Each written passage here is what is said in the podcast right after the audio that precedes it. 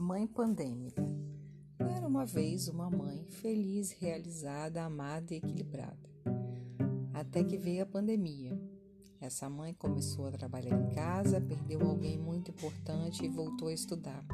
Assim, tudo de uma vez. E no que isso poderia dar? Isso mesmo, ficou estressada. Parou de fazer tudo. Deixou as filhas de lado, a casa ficou suja, o trabalho acumulado. Desistiu do artesanato, comida só porcaria e escrever nem pensar. Até que um dia teve uma febre alta e não tinha remédio em casa para tomar. De tão alta que a febre era, começou a delirar. Tudo começou a se desenrolar na sua cabeça. A febre a fez despertar. Refez os passos e percebeu que a pressão a fez se abandonar.